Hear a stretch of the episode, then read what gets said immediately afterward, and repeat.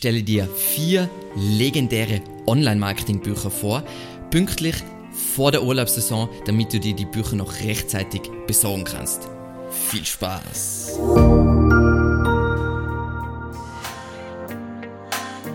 Mein Name ist Alexander Russ und SEO ist mein täglich Brot.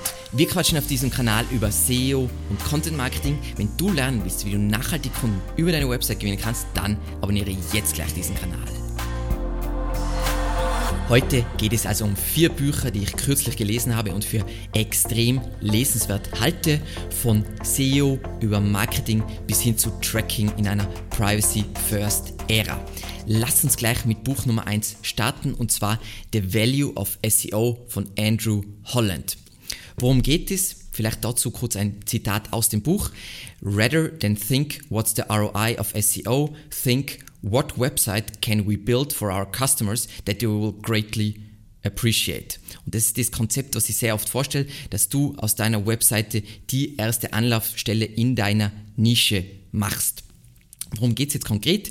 Es sind immer alles kurze Geschichten bzw. Konzepte, die beschreiben sollen, welchen unvorstellbaren Wert SEO für Unternehmen hat. Das heißt, ein Beispiel ist, wie du durch Suchmuster neue Geschäftsmodelle, neue Marketingstrategien aufdecken kannst. Und ein Beispiel, was ich dazu ja immer gerne nenne, ist kinster.com, also ein riesiger Hosting-Anbieter, der innerhalb von fünf Jahren von Null Traffic auf 3 Millionen organischen Traffic laut Ahrefs gewachsen ist, nur dadurch, dass sie ein gewisses Suchmuster erkannt haben, welches noch nicht gut abgedeckt wurde, aber unglaublich interessant für ihre Audience ist.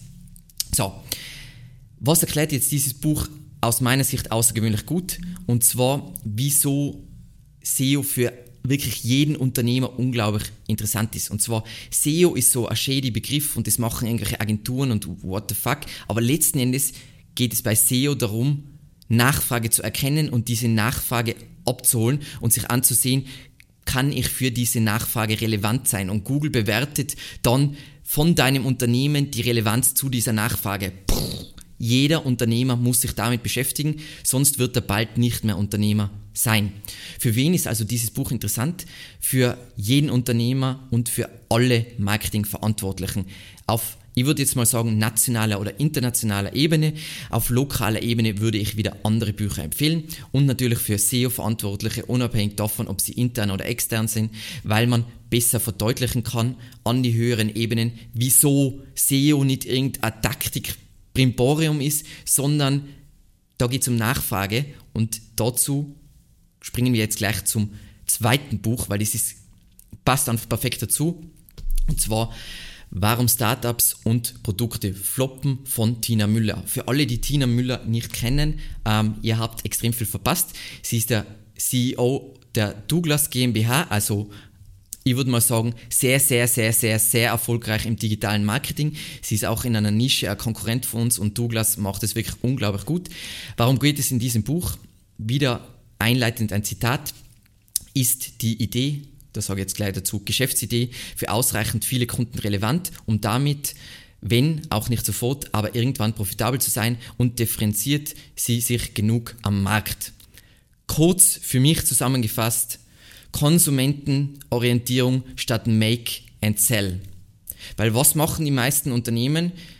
Die beschäftigen sich nicht nur nicht mit SEO, sondern die beschäftigen sich auch nicht mit Nachfrage. Die machen irgendwas und dann sagen sie, Marketingabteilung verkauft es. Das ist zwar überhaupt nicht, was die Leute wollen und eigentlich ein kompletter Müllhaufen, aber verkauf's einfach. Und das ist in einer digitalen Welt endlich, Gott sei Dank, zu Ende und wird nicht mehr funktionieren. Und dazu ganz kurz will ich vorlesen die zehn Todsünden, die in diesem Buch beschrieben werden, weil die sind so treffend für jeden Marketer. Und zwar Todsünde Nummer eins, kein einzigartiges relevantes Marken- oder Produktkonzept, keine relevante Geschäftsidee. Dann keine Konsumentenorientierung. Nummer drei, keine Integration von Schwarmintelligenz und Co-Kreation. Vier, keine empirische Überprüfung von Ideen und Konzepten. Fünf, keine klare Markenpositionierung, etc. etc.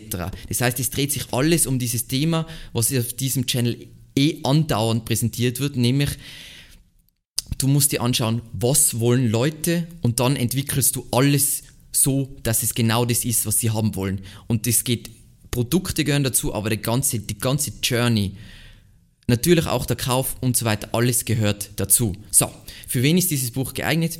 Ich würde mal sagen, für jeden Unternehmen, Unternehmer und jeden Marketingverantwortlichen, Entscheidungsträger, ähm, eben auf nationaler und internationaler Ebene.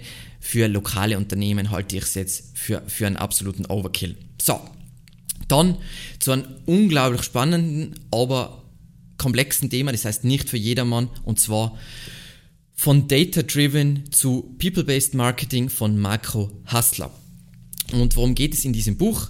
Ähm, wir befinden uns in einer Zeit, wo Tracking nicht mehr so einfach funktioniert. Das heißt, wir bewegen uns extrem schnell in eine Privacy-First-Ära auch durch die Gesetzgebung.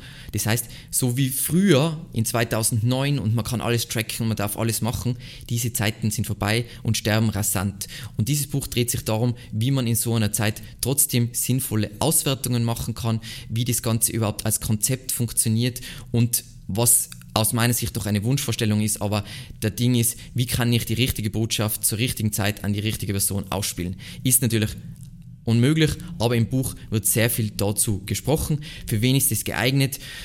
Marketingverantwortliche ähm, und Marketingentscheidungsträger, ähm, dann Zuständige für Tracking, also sehr oft die Technikabteilung und Data Analysts, ähm, die einfach mit diesen Daten arbeiten müssen und dann, sagen wir mal, zu einem Nutzer diese Daten zusammenbauen müssen und dann über große Datenmengen Sachen auswerten wollen.